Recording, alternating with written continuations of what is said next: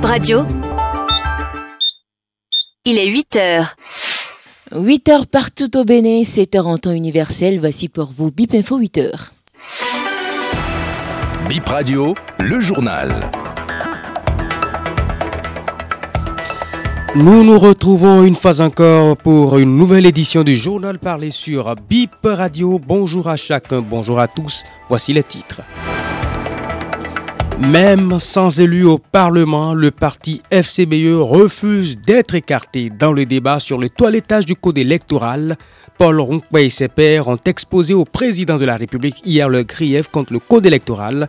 Cette compilation sera versée aux députés.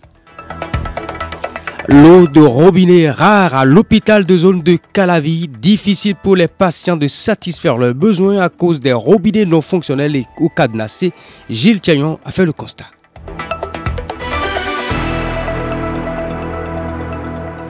Eh bien, nous nous rattrapons pour le bulletin météo pour vous, mesdames et messieurs, qui n'étiez pas au rendez-vous de 7 heures sur l'ensemble des trois villes Porto Novo, Cotonou et à Bomé-Calavi aujourd'hui. Le soleil brillera, la journée sera ensoleillée donc et sans nuages. Pas de précipitation annoncée. La température à Porto Novo ce matin est de 25 degrés et 34 voire 37 dans l'après-midi dans cette même ville. Du côté de Cotonou, 26 degrés en matinée, 30 dans l'après-midi et le pic pourrait être 33 degrés. La température à Bomekalavi ce matin est de 27 degrés. Dans l'après-midi, elle passera à 30 et pourrait piquer vers les 33 degrés. On parle politique. Les responsables du parti FCBE sont allés présenter au chef de l'État hier ce qu'ils ont relevé comme problème dans le code électoral. Il n'y a pas que le chevauchement du calendrier électoral, les cautions pour les communales trop élevées, le processus entourant l'obtention du quitus fiscal ou encore la règle des 10%. Ce sont autant de points à problème recensés par le parti de Paul Rompet. Judicaël Rouanou du parti Foscori pour un Bénin émergent évoque la rencontre à la marina et la suite des échanges. Toute l'attention est focalisée autour du parrainage. Alors qu'au-delà du parrainage, il y a d'autres biais dans le code électoral. Qu'unanimement, toutes les formations politiques se réclamant de l'opposition dénonçaient. Il y a le montant un peu trop élevé de la caution. Il y a beaucoup d'autres points d'ombre compris dans la loi qu'aujourd'hui, on semble ignorer, le parti FCBE dit non. Nous n'allons pas faire de débat d'hypocrisie. Nous sommes dans la disposition, s'il y a à corriger le code électoral, il faut corriger, corriger de fond en comble, non pas pour qu'un parti ou que X Y en tire avantage, mais pour permettre à tout le peuple de corriger les injustices qu'il a. Donc voilà, nous sommes allés dire au chef de l'État, nous lui avons dit qu'il ne peut avoir de débat sur la relecture du code électoral sans la force pour un Bénin émergent. La première formation politique qui s'est déclarée de l'opposition après la réforme du système partisan reste et demeure la FCBE. C'est la seule formation politique qui, à la date d'aujourd'hui, a expérimenté trois élections successives avec ce code. Et qu'on invite toutes les formations politiques également pour qu'on toilette pour le bonheur de tout le peuple béninois. Bon, le président de la République, il faut dire qu'il est assez réceptif. Avant de nous recevoir, il a reçu des groupes parlementaires présents à l'Assemblée nationale.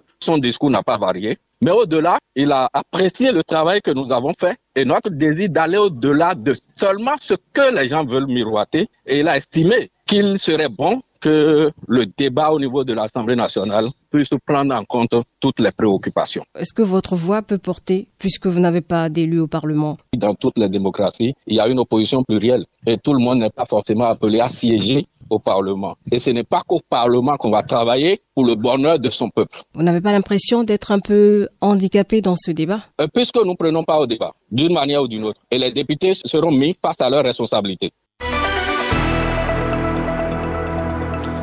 Justice à présent, le dossier de Dame Pauline, tuée par Bala devant la Cour constitutionnelle. Les enfants de la disparue étaient mardi à l'audience de la haute juridiction pour une deuxième fois. Ils sollicitent l'intervention des sept sages parce qu'ils se sentent abandonnés. Ils déplorent aussi le manque d'informations autour de la procédure. Le dossier est renvoyé au 27 février 2024 prochain pour continuation.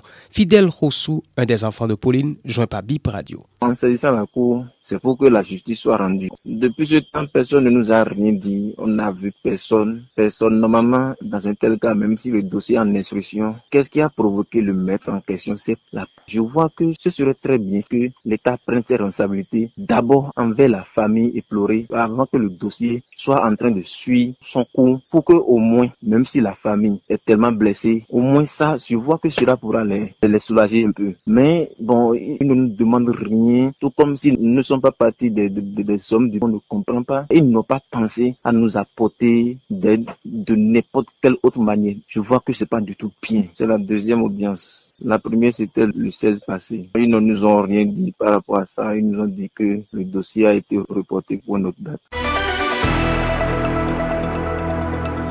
Il ne s'agit pas de coupure, mais l'eau ne coule plus dans plusieurs robinets à l'hôpital de Zonda Bomé-Calavi. Une situation difficile pour les femmes venues à la maternité, certains malades. Reportage Gilles Thierry.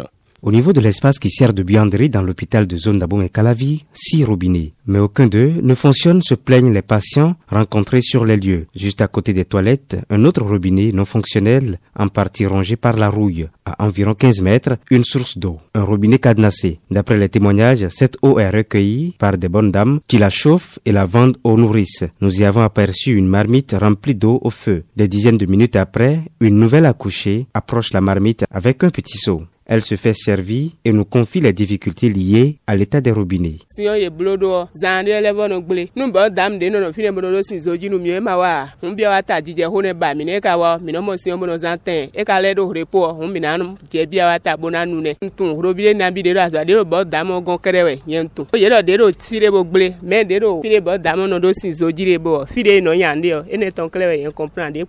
Une autre femme venue chercher de l'eau chaude pour les mêmes besoins renchérit un peu difficile parce que pour se laver c'est difficile. Pour boire de l'eau encore aussi c'est vraiment difficile. S'il n'y a pas de bonnes dames à côté, c'est pire seulement. Sinon on souffre trop, on souffre.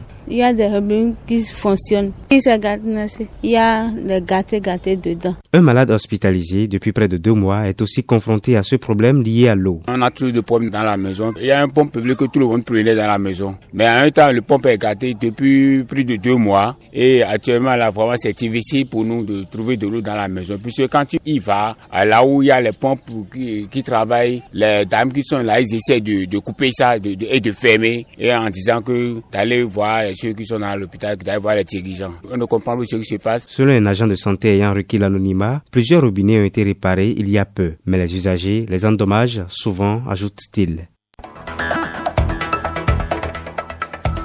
C'était le journal BIP Info 8h sur BIP Radio. Mesdames et messieurs, merci de votre attention.